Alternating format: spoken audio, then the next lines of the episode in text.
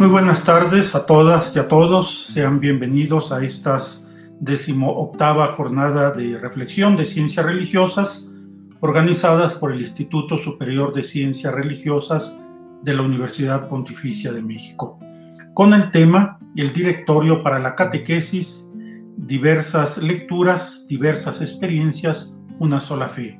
Eh, vamos ahora eh, a pasar a otro momento de, esta tarde que tenemos eh, preparado para ustedes, que es un, panel de reflexión que se titula Acercamientos al directorio para la catequesis. Vamos a escuchar eh, en primer lugar al padre eh, Ernesto Palafox Cruz eh, con su presentación que se titula La cuestión fundamental de la pastoral en la catequesis. El padre Ernesto Palafox es licenciado en teología por la Universidad Pontificia de México, doctor en teología pastoral por la Universidad Católica de Lovaina, Bélgica. Actualmente colabora como profesor de tiempo completo en la Universidad Pontificia de México y coordina la sección de Teología Pastoral de la universidad. Escuchamos al padre Palafox. Sí, muy buenas tardes. Eh, la cuestión fundamental en la catequesis. Eh, mi plan de exposición gira pues en cuatro eh, momentos, que serán pues así breves. ¿En qué consiste la cuestión fundamental? Una relectura del directorio para la catequesis desde esta cuestión fundamental, los compromisos que de aquí derivan y una resignificación, digamos, para la catequesis. Esto lo pongo a su consideración eh, enmarcado en el pensamiento de Ignacio Yacuría, no todo el pensamiento obviamente, en un artículo que eh, escribió pues ya en los años, ya digamos, eh, en los 70 por ahí, sobre la cuestión fundamental de la teología pastoral latinoamericana. Ya con Ignacio Yacuría es un sacerdote jesuita ampliamente reconocido, de origen español, que pues trabajó fundamentalmente y dejó su vida pues ahí en San Salvador, combinando obviamente el mundo académico la rectoría de la Universidad pues eh, Simón eh, de, Universidad pues centroamericana y bueno sabemos eh, que fue asesinado brutalmente ahí por las Fuerzas Armadas de El Salvador en 1989. Es considerado como un mártir, pues, junto con otros compañeros jesuitas y algunas personas también que les ayudaban ahí en la casa. Ese es el marco para entender la cuestión fundamental. Pues a partir de ahí se presento esta cuestión fundamental. Ahora, ¿en qué consiste?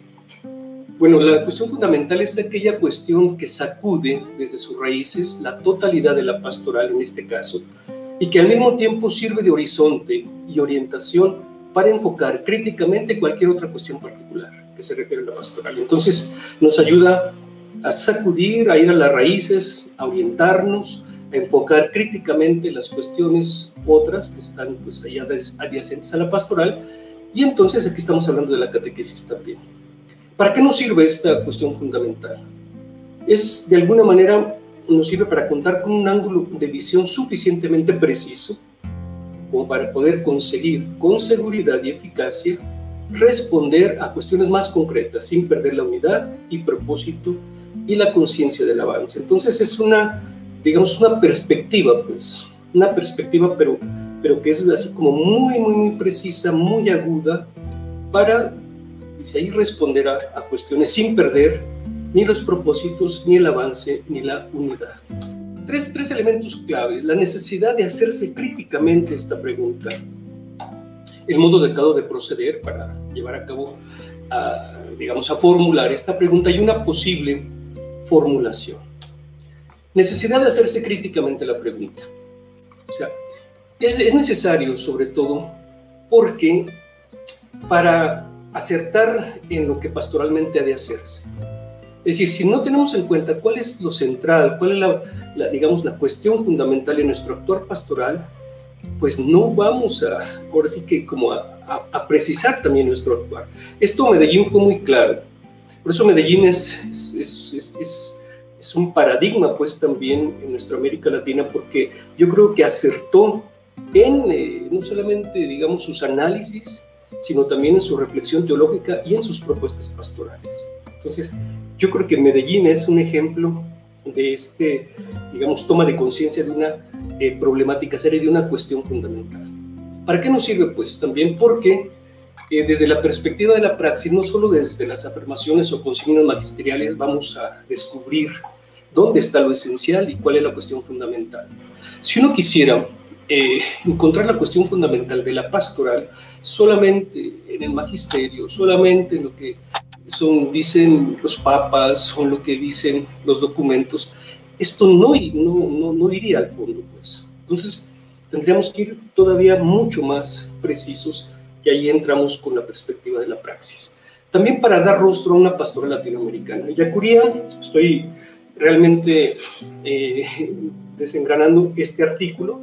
Entonces, Yacuría dice que América Latina tiene un rostro, bueno, estamos hablando de la época de los 80, 70, decía que el rostro eh, pastoral latinoamericano se veía presente en una, en una unidad estructural, que es el CELA, que por cierto hoy está también en esta reestructuración, reajustándose. Y en la unidad histórica, obviamente una unidad, eh, diríamos, diversificada, ¿no? una unidad que tiene un dinamismo y un proceso diferenciado. Pero Ellacuría veía ahí esas dos, dos posibilidades de darle rostro a un continente. ¿no? Podríamos decir ahora en qué consiste lo latinoamericano, porque luego de repente es una realidad tan amplia. Y bueno, también nos sirve porque nos mantiene en constante dinamismo histórico. Eh, esto, esto nos está empujando, pues al estar siempre volviendo a la cuestión fundamental, al estar siempre yendo a la raíz, a esa óptica, esto nos permite pues estar siempre eh, dinámicamente, digamos, eh, posesionados. También nos da la capacidad de, estar en la búsqueda de esta unidad y es una de las claves para dar digamos, con la cuestión fundamental. Estar buscando esta unidad diferenciada, esta unidad, este, digamos, diversificada, dinámica. Eh, hoy el Papa habla de una unidad en donde las diferencias sean reconciliadas, ¿no? la diversidad sea reconciliada. También para favorecer la unidad de la Iglesia latinoamericana, o sea, ella Curia piensa que si todos pastoralmente tuviéramos claro cuál es la cuestión fundamental, pues eso ayudaría a una unidad latinoamericana y a un proceso de liberación también. O sea, él, propone pues eh, ir pues, de alguna manera todos en búsqueda de esta cuestión fundamental. El modo de proceder. Aquí desde la teología latinoamericana tiene pues que ver, digamos, con una cuestión también este teológica, el, el cómo proceder, digamos, para descubrir esta cuestión fundamental, está como en medio de la salvación anunciada y realizada por Jesús y esta misma salvación que se hace presente en momentos históricos y que exige un pueblo determinado y en él cada una de las personas. Es decir, de alguna manera, esta forma de entender la cuestión fundamental está en medio entre la salvación ofrecida por Dios y, la manera de cómo se hace histórica. Entonces ahí entra pues este, este, este modo adecuado de proceder para descubrir esta cuestión fundamental. ¿Y quién es el puente? Es, Jesús, el que encarna, digamos, esa realidad, vamos a decir, este, humana y divina. Pues entonces en su persona, él encarna también este, esta, digamos, eh, cuestión fundamental. ¿no? Él, es también el que se hace presente. Eh, en toda la historia de la, de la salvación dirá Yacuría, y esto es una tesis que pues luego profundizará, la historia de la salvación pasa por la salvación de la historia. Entonces ya no hay dos historias, una pagana y una historia sagrada, que luego en la catequesis es un problema también. Entonces que a los niños les enseñamos la, la historia de la salvación, luego viene la escuela con otra historia y luego y seguimos un poco caminando entre esa dicotomía entre la historia de la salvación y la historia pagana y luego la historia de México, etcétera, etcétera. Desde Yacuría y junto con una teología latinoamericana, entonces hay una sola historia. Entonces lo que se trata fundamentalmente para hacer la, pregunta, por la cuestión fundamental es hacer una constante relectura crítica de esta interacción entre la praxis histórica y revelación. O sea, desde la salvación ofrecida por Dios y desde esta salvación que, digamos, se hace realidad en la historia, en el aquí y en el ahora. Exige, digamos, esta lectura crítica exige una determinada cristología y una nueva eclesiología. O sea, en el fondo hay también un talante teológico fuerte a la hora de responder cuál es la cuestión fundamental. Entonces necesitamos una, cristología, una eclesiología eh, también crítica para descubrir esto. Implica a la vez también una determinada praxis. Y desde esta praxis y desde esta cristología y esta cristología es como se puede ir perfilando lo que es la cuestión fundamental de la pastoral.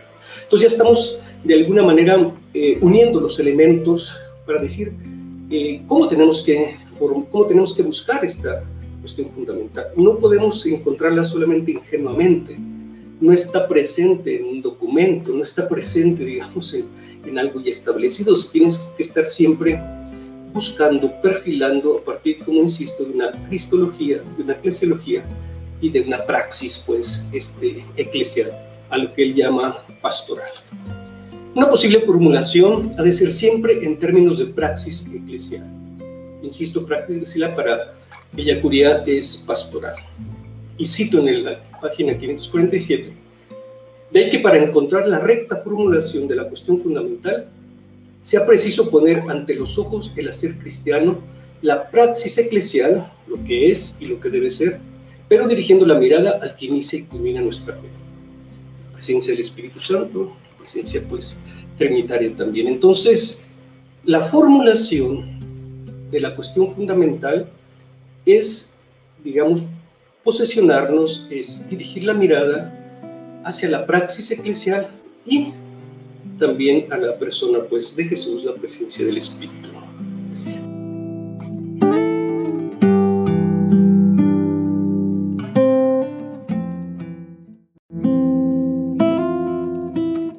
Poniendo en correlación la necesidad de un ser histórico y la realidad viva del Jesús histórico, aquí es importante esto, porque es donde dice que Él va a entonces hacerse presente esta, esta eh, cuestión fundamental desde la necesidad de un hacer histórico y la realidad viva del Jesús histórico.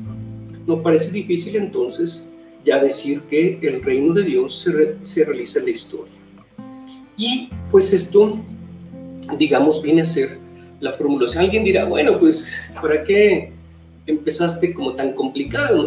ya sabemos, el reino de Dios es lo fundamental para Jesús, etcétera, ya lo sabemos. Pero me parece que Yacuría eh, el camino es más importante aquí, lo que él va eh, presentando para llegar a la cuestión fundamental. No es simplemente una llegada, digamos, por un camino fácil.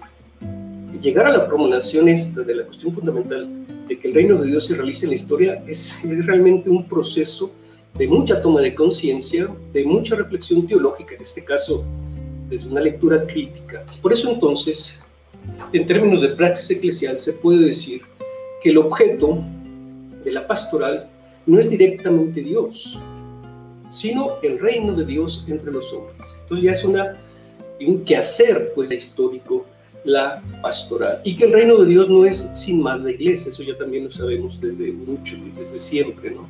El reino de Dios no se identifica con la iglesia y menos aún con la iglesia institución, así con la iglesia, digamos, estructura, con la iglesia así la más, este, digamos, presente a veces. Eh, esta iglesia a veces más, más sencilla, más semilla del reino, más modesta, quizás es también un rostro más preciso de, eh, digamos, eh, transparencia del reino. Consecuencias concretas de esta formulación, digamos, de la, la cuestión central. Entonces, la centralidad del reino en la predicación de Jesús, lo sabemos también, expresa adecuadamente todo su hacer histórico. Reino de Dios Jesús, pues, histórico. Si no podemos encontrar la cuestión fundamental de la pastoral, de la catequesis, solamente en un Jesús, yo diría como de cantos, en un Jesús no solamente de horas santas, en un Jesús solamente de, mucha espiritualidad, pero desencarnada. Ahí no va a estar, no vamos a encontrar ahí la cuestión fundamental, sino que tenemos que ir al Jesús bíblico, al Jesús de los evangelios, al Jesús histórico. El hecho de que el reino de Dios no se identifique con la iglesia es definitivo para la pastoral, pues esto determina su orientación. Entonces la pastoral no está orientada a la iglesia, sino está orientada al reino. O sea, ahí es, radical esta orientación. Ahora, la realización histórica del reino es lo que compromete verdaderamente toda la praxis eclesial. Digo, son consecuencias, este, así que eh, fuertes, podríamos explicar mucho, pero simplemente lo, lo menciono. Otra consecuencia a nivel de sujeto, ¿quién es el que actúa? Es el pueblo de Dios, no considerado individualmente, sino el conjunto animado y unificado por el Espíritu de Cristo. Ahora, ¿cómo se formula pues? ¿Cómo hará el pueblo de Dios, es decir, el cuerpo histórico de Cristo, para que el reino de Dios se realice en la historia? ¿Cómo hará el pueblo de Dios, el cuerpo histórico de Cristo, el cuerpo sufriente, para que el reino de Dios se realice en la historia? Ahí la, la, formulación, pues. ¿no? Ahora, la presencia de la cuestión fundamental en el directorio para la catequesis. Yo hice una, bueno, un poco asomándose al directorio. ¿Y qué hay de esto en el, en el directorio? Sí, seguimos la lógica de Yacuría entonces. La cuestión fundamental de la teología pastoral, de la, la catequesis, digamos, es el reino de Dios. Ahora entonces, ¿cómo está presente esta cuestión fundamental en, en el directorio? Y bueno, ahí yo encontré algunas cosas, ciertamente no muy evidentes, habría que casi buscar un poquito ahí, así como que eh, muy a conciencia, porque pues a veces estaban simplemente como frases sueltas. Pero bueno, el reino de Dios como criterio de autenticidad de toda catequesis, presente ahí en estos números que no voy a estar leyendo, pero si lo tienen a la mano pueden estar este, confrontándolo. Como criterio de autenticidad de toda catequesis. Es un criterio de autenticidad o sea, si una catequesis es auténtica, tiene que tener presente el reino de Dios. Si no, no, es auténtica. Eso podríamos decir. El reino de Dios como contenido central del querigma. Sabemos, sí, que el contenido también de la evangelización de la persona de Jesús, pero no podemos deslindar la persona de Jesús o separar con el reino, el Dios del reino y el reino de Dios. Dar a conocer los misterios del reino es como finalidad de la catequesis y ahí el directorio se, se, detiene mucho, muy interesante, a ver estos, estos misterios del reino de Dios, que yo encontré también muy, digamos, este, interesantes, ¿no? Conocer los misterios del reino, enseñarles a orar, eh, proponía actitudes evangélicas, los iniciaba en la vida de comunión con Él y entre ellos y en la misión. Son varios, varios contenidos este, interesantes de los misterios del reino, que también se despliegan en, en muchas cosas el anuncio del reino de Dios como principal habilidad del y de la catequista. Aquí me parece interesante esto, porque luego se piensa que las habilidades tienen que ver nada más con cuestiones didácticas, con cuestiones pedagógicas, con cuestiones estratégicas, y ahorita las, las famosas TIC, o sea, y toda esta cuestión digital, nos llenamos pues la boca con habilidades ahora este, muy, digamos, digitales. Pero aquí me llama la atención cómo el eh, anuncio del reino como la principal habilidad, con tableta, sin tableta, con celular, sin celular, como decía Félix, bajo un árbol, en el zaguán de la casa, o sea, pero que tiene que ser la principal habilidad de cómo anunciar el reino de Dios. Eso, eso no, no tiene que pasar. Compromisos para la catequesis que se derivan de esto. Vean que no hay mucho del reino de Dios, pero digo, no hay mucho en el directorio eh, explícito, pero sí implícitamente hay una riqueza, pues todavía podríamos incluso eh, unos compromisos que se derivan también de esta, eh, digamos, cuestión fundamental. hay algunos presentes ahí en el directorio, obviamente, pues queremos encontrar todo en el directorio, cada quien busca lo que le interesa, si no dice nada del urbano, entonces decimos, es que entonces no, no, no está bien el directorio porque no dice de pastoral urbana, etc. Pero me parece que lo del reino debería ser, desde mi punto de vista, algo fundamental, transversal y de manera más explícita desde mi punto de vista. Entonces, promover una catequesis que se deja provocar por los pobres y la pobreza, ahí en el directorio. Desde la catequesis desplegar una mirada evangélica y concientizada sobre la realidad. Bueno, pues ahí ya todo lo que significa esto de mirada evangélica. ¿no? Ya los obispos en Puebla decían, con ojos y corazón de pastor, tenemos que ver la realidad. Bueno, una mirada evangélica y concientizadora. Mantener la centralidad del reino en todas las acciones pastorales. Catequizar es hacer presente en el mundo el reino de Dios. Esto me parece eh, realmente que orienta, que, que hace presente pues esto. Es hacer presente el reino de Dios en el mundo. Eso es catequizar. Entonces, aquí nos abre a todo este, digamos, mundo de la catequesis más allá de una catequesis infantil o a veces infantilizada. La catequesis es lo demás en relación al reino. Y Evangelii Nunciandi es, es muy clara en este, en este sentido, ¿no? Llama al reino de Dios como el absoluto. Todo lo demás es relativo. Dice, cito eh, Evangelii Nunciandi 8, Cristo en cuanto evangelizador anuncia ante todo un reino, el reino de Dios. Tan importante que en relación con él todo se convierte en lo demás, que es dado por añadidura. Solamente el reino de Dios es pues absoluto y todo el resto es relativo. Ya decía también don Pedro Casaldáliga, el reino y el hambre. El hambre también es, es absoluta, ¿no? No es relativa.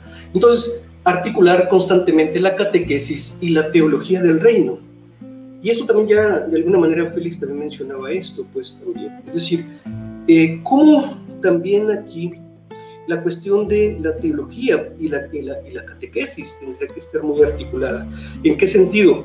De que eh, muchas veces, yo diría en un doble sentido, exponer coherente y razonablemente los contenidos teológicos del reino de Dios pero experimentar también las mediaciones pastorales concretas de su compromiso, porque éste se haga presente.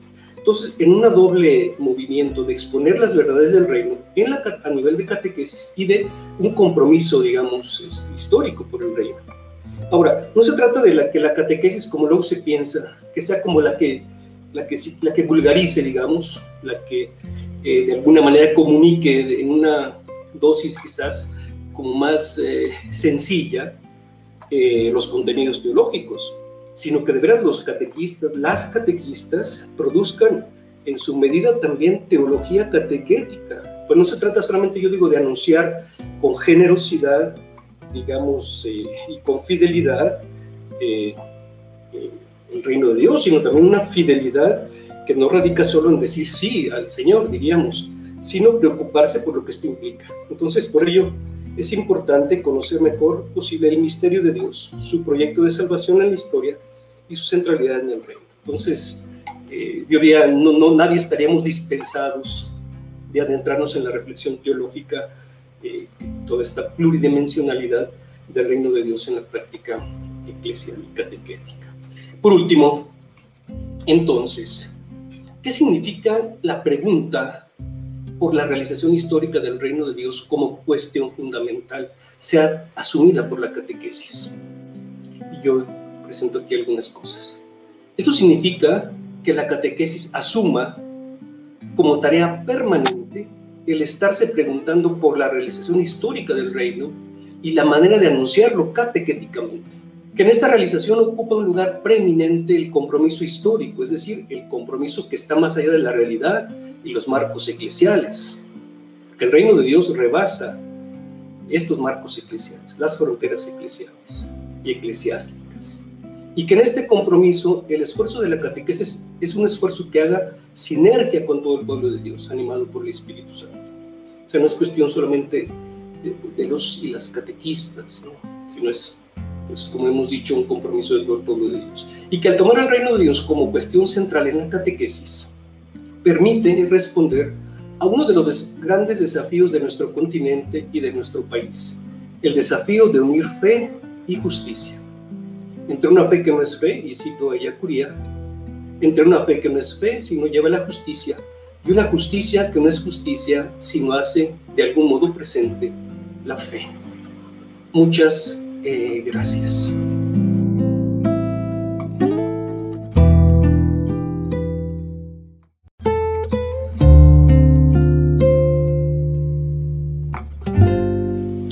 Bien, agradecemos al padre Ernesto Palafox, eh, coordinador de la sección de pastoral de la universidad y profesor del instituto, su participación.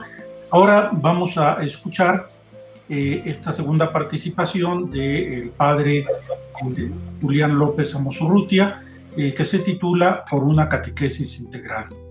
padre Julián López es sacerdote de la Arquidiócesis de México, doctor en teología por la Universidad eh, gregoriana de Roma, profesor estable en nuestra universidad, canónigo teólogo de la Catedral Metropolitana, de México y secretario de la Dimensión de Doctrina de la Fe de la Conferencia Episcopal Mexicana.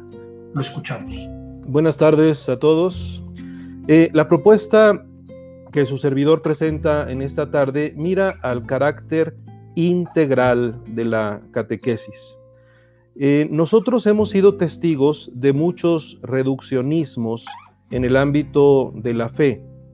Reduccionismos que tienen que ver con no captar la integridad de los temas de los que estamos hablando, sino quedarnos con alguna faceta que es sin duda cierta, pero insuficiente. Eh, y existen distintos tipos de reduccionismo específicamente en el ámbito de la catequesis.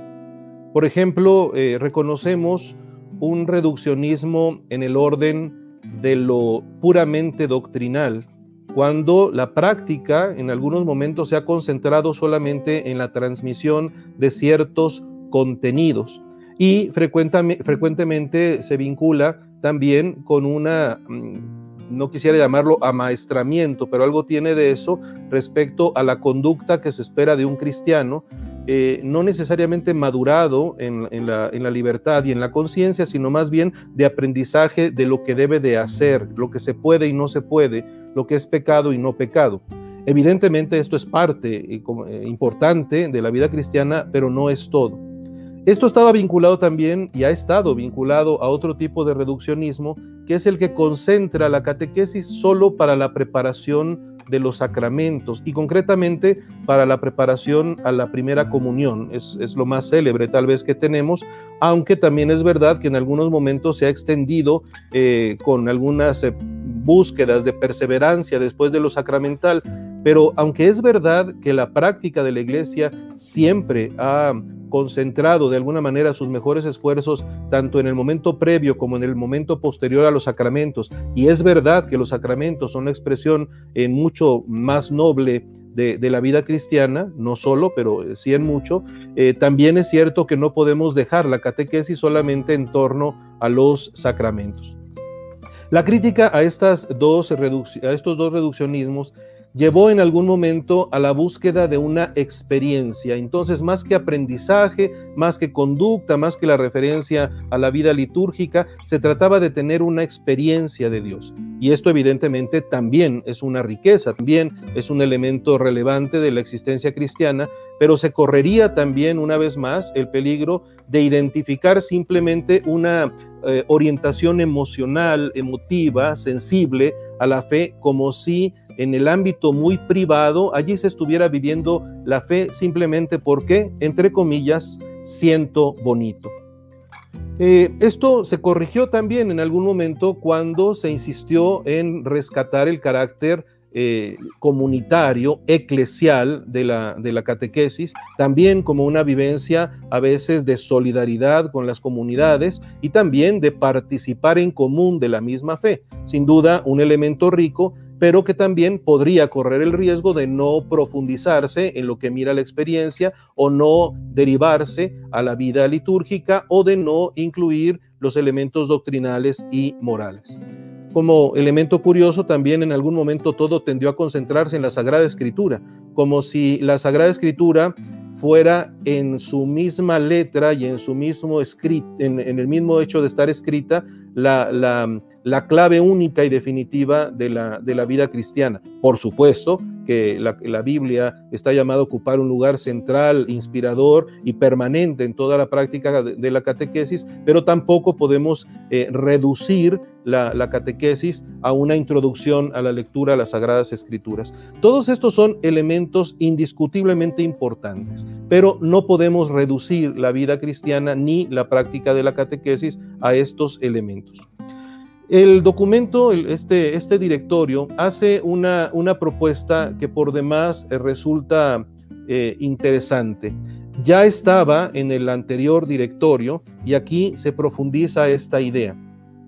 Eh, ya mencionaba el padre, padre Palafox y en su momento también el padre Félix que hay distintos modelos y no tenemos que casarnos con un único modelo.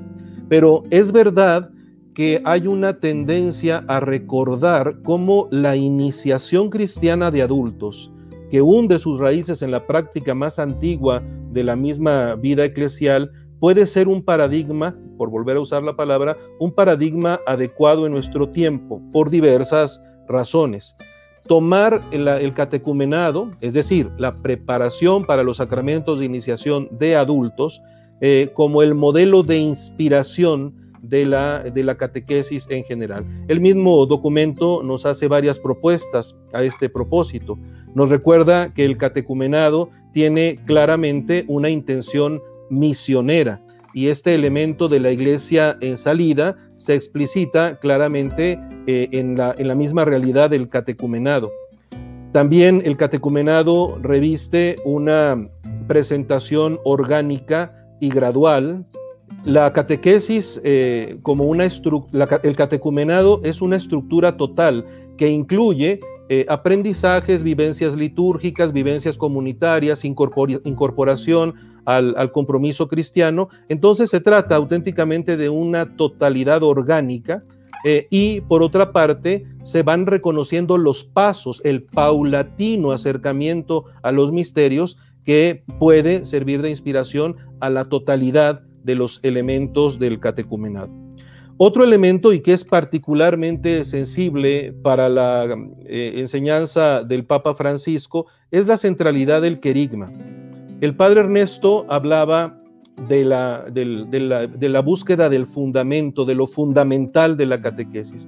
De alguna manera, eh, eh, la Iglesia latinoamericana, y en esto también el Papa Francisco lo ha llevado a la Iglesia universal, ha encontrado en este concepto del primer anuncio, del anuncio esencial de la muerte y resurrección de nuestro Señor Jesucristo eh, como eh, el elemento que puede nutrir permanentemente de contenido valioso eh, la vida de fe y por lo tanto también la catequesis. Entonces, dado que el catecumenado pone su centro en el querigma, se puede entender entonces que toda la catequesis busque expresar el amor salvífico de Dios, antes que el elemento puramente obligatorio de la moral o bien obligatorio del cumplimiento religioso. Eh, presenta sin duda la verdad, pero no se queda en una verdad impuesta o que hay que aprender. También hay que aprender esa verdad, pero no se presenta como algo impuesto, sino como una propuesta de sentido que quien la encuentra se la apropia, no como un aprendizaje teórico, sino como un valor eh, cognoscitivo en la misma vida. Además, eh, eh, el catecumenado permite reconocer que se está siempre apelando a la libertad de la persona. La libertad se pone en juego, o sea, se exige y de alguna manera se promueve que los que están viviendo el proceso vivan también su camino de libertad.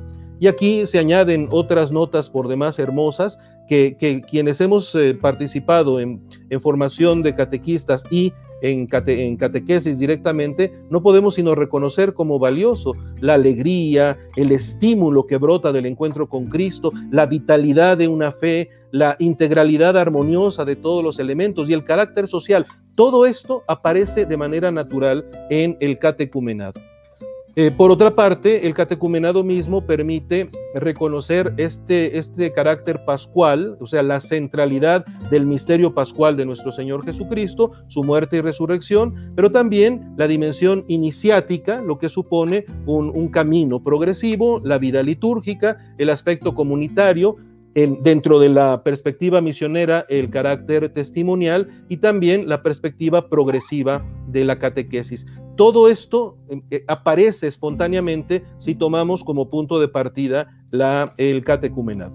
Ahora bien, yo les propongo eh, distintos niveles de integralidad que están presentes en el, directorio, que nos muestran cómo la vida de fe es una realidad muy compleja eh, y, que integra precisamente en la experiencia cristiana facetas diversas que no se pueden descuidar, pero que cuando logramos armonizar eh, todos estos elementos, enriquecemos la vida cristiana de una manera notable. Primero comento la integralidad de las dimensiones de la vida cristiana y aquí añado el, el, horizonte de estas dimensiones de la vida de fe, que es, que es básicamente el camino de santidad. Ciertamente, existe entre las dimensiones de la vida de fe un carácter cognoscitivo, hay un mensaje que hay que conocer y por lo tanto se trata de favorecer el conocimiento y la profundización del mensaje cristiano. No podemos mantener este analfabetismo que ha crecido en el ambiente eclesiástico, en donde la mayor parte de los cristianos en realidad son o somos ignorantes de elementos esenciales de nuestra fe. Tal vez se pasó de un acento demasiado fuerte en lo teórico a un abandono de lo teórico. Pero además de esto, hay que integrar la vivencia de las celebraciones litúrgicas, comprenderlas, pero también vivirlas, participar en ellas. Esta participación activa y consciente, que es el sueño de Sacrosantum Concilium, sigue siendo un elemento por demás relevante.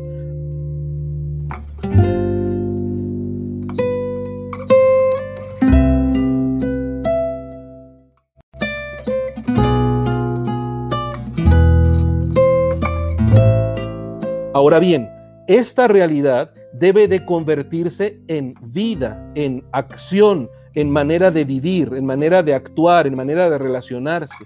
Y esto desde lo más profundo de las personas. Por lo tanto, hacer resonar en el corazón este llamado a una vida nueva. Aquí está toda la moralidad cristiana y toda la práctica religiosa cristiana a partir del concepto de ser hijos de Dios, mi dignidad de hijo.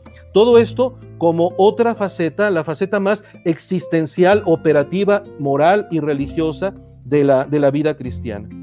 Ahora, no podemos ignorar, por otra parte, que la vida de fe incluye una perspectiva comunitaria, una, una perspectiva eh, de oración, una perspectiva de pertenencia a la iglesia, y todo esto se integra hacia un sentido de plenitud.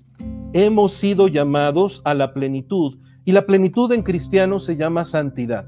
En el nivel humano algunos lo llaman realización. Está muy bien. ¿Cómo se realiza un cristiano?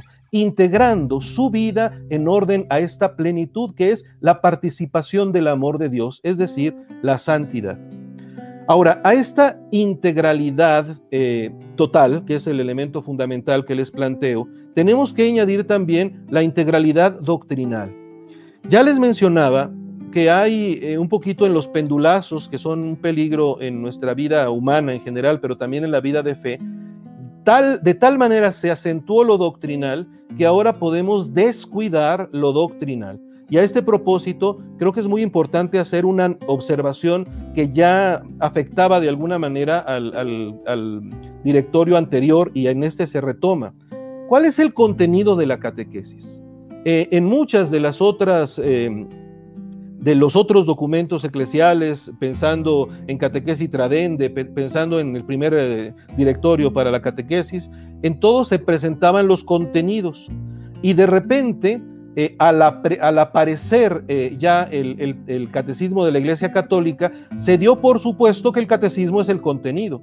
Sí, nada más que un documento breve, sintético como el directorio, eh, lograba captar los elementos esenciales que había que presentar. El catecismo de la Iglesia Católica es omniabarcante, habla de todo y con cierta profundidad. Entonces se plantea el desafío también de integrar con mayor cuidado cuáles son los contenidos esenciales y al mismo tiempo la relación entre los contenidos y otras facetas. Aquí el documento habla con mucha sensatez de la necesidad de integrar conocimiento y experiencia la lucidez de la inteligencia permite orientar la experiencia y la experiencia nutre el conocimiento. Aquí hay una circularidad virtuosa entre conocimiento y experiencia. Por otra parte, también es una tentación eh, olvidarnos de que los contenidos son muy ricos y concentrarnos en una sola faceta y querer encontrar un único elemento que integra toda la vida cristiana. En realidad, eh, la doctrina nos presenta tal variedad de elementos que hay que evitar todo tipo de mutilaciones. Está bien hacer referencia al catecismo de la Iglesia Católica, pero no entendiéndola solamente como un conjunto de verdades a creer, sino más bien entenderlo como la participación inteligente, la lúcida vivencia del encuentro con Dios que vive. El misterio de Dios es realmente el contenido esencial de, esta dimensión cognoscitiva. Y podemos, en este, en este sentido, decir que como lo dice el mismo Señor Jesús en el Evangelio de San Juan, el Espíritu nos guía a la verdad plena.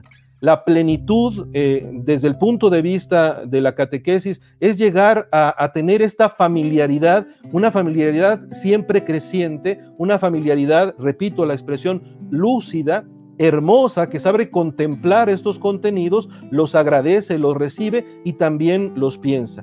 Eh, el padre Palafox nos hablaba de la importancia de que también los catequistas eh, sean en, lo que les corresponde teólogos. Yo lo extendería a todos los fieles.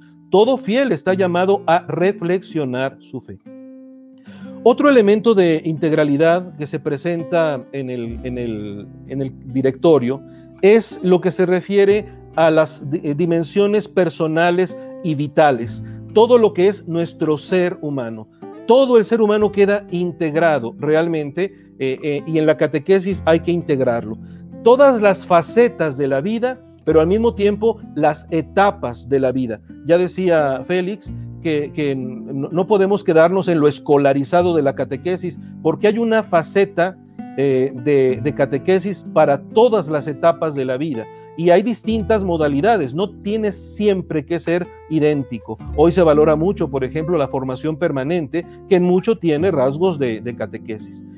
Entre las facetas de la vida que hay que integrar, y lo dice muy bellamente el documento y otros documentos anteriores, está sí eh, el corazón del creyente, pero también la mente del creyente, y aquí hay un elemento bastante novedoso en este directorio, los sentidos del creyente.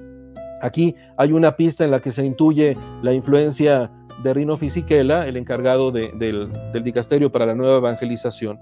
Hay que integrar el cuerpo. A veces el cuerpo, no, no solo pensarlo como, como un mal necesario para que viva nuestro espíritu, no. El cuerpo es templo del Espíritu Santo. Nuestros afectos y sentimientos participan plenamente en la, en la vida de fe.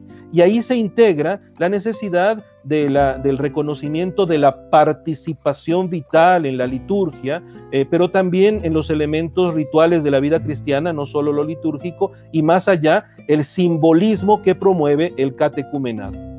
Una nota que, tiene que ver con los sentidos y con el cuerpo es la originalidad en este documento de hablar del camino de la belleza. Somos seres capaces de belleza y el pulcrum, lo bello, es, es uno de los, de los modos privilegiados de encontrarnos con el misterio de Dios.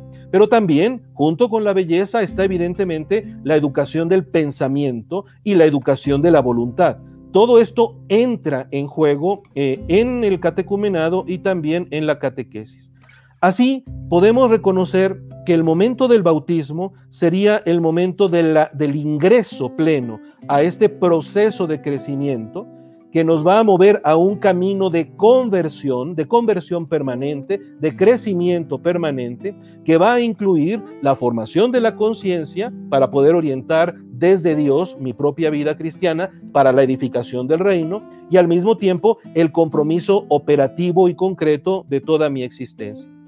Eh, por otra parte, no hay etapa de la vida que no, eh, que no esté abierta a esta, a esta realidad de la formación cristiana todos los estadios de la propia existencia, los momentos de enfermedad, los momentos en los que me capacito para algún apostolado, los momentos en los que estoy sufriendo, los momentos en los que estoy deprimido, los momentos en los que estoy encerrado. Todo es realmente una oportunidad, una nueva realidad que me permite crecer también.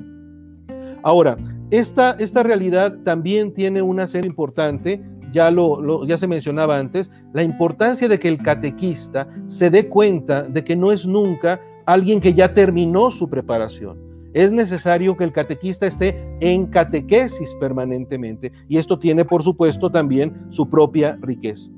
Ahora, esto incluye el reconocimiento de la obra de la gracia en nuestra vida, porque realmente toda nuestra vida queda bajo el influjo de la gracia. Eh, el último elemento que, que les propongo de integridad tiene que ver con el método.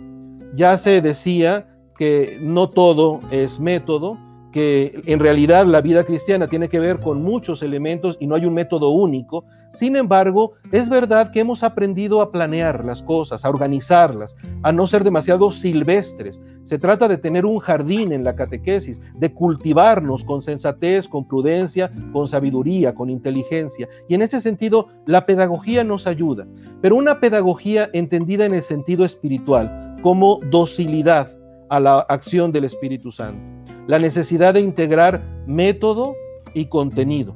Pero la clave que integra en realidad toda pedagogía es verlo todo desde Cristo, aprender a escuchar a Cristo, concentrarnos en Cristo, focalizarnos en Cristo. Porque si vemos a Cristo, entendemos el misterio de Dios. Si vemos a Cristo, entendemos el misterio del ser humano. Si vemos a Cristo, entendemos la razón de ser de la iglesia. Si vemos a Cristo, entendemos qué significa el reino. Eh, hay una concentración cristológica que debe de mantenerse.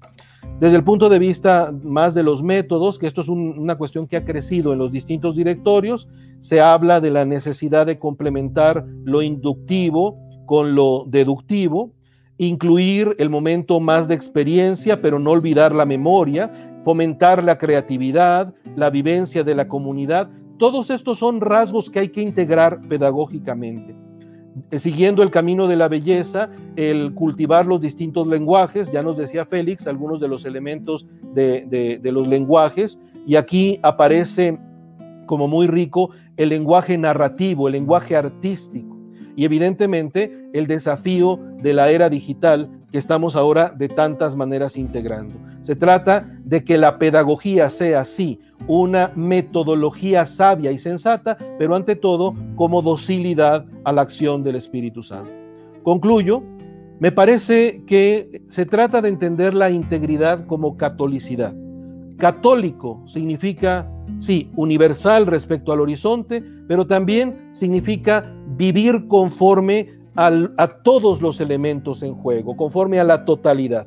No una totalidad fascista que uniforma y hace a todos vivir de una manera eh, eh, única. Se trata de encontrar la riqueza de los elementos que se ponen en juego en la fe y por lo tanto que la catequesis sea católica, no solo porque repite la doctrina católica, sino sobre todo porque sabe integrar de manera armónica todos los elementos. Así podrá ser en realidad eh, una catequesis que se mantenga fiel a la vocación de acción eclesial que tiene, la atención del discípulo en crecer en Cristo bajo la acción del Espíritu Santo. Me parece que este concepto de integridad nos ofrece un marco de referencia fuerte para la vitalidad de los cristianos sin por ello encajonar la vida misma. La vida es muy rica, pero hay que tener una vida integrada en la armonía que el mismo Señor Jesús nos ha ganado.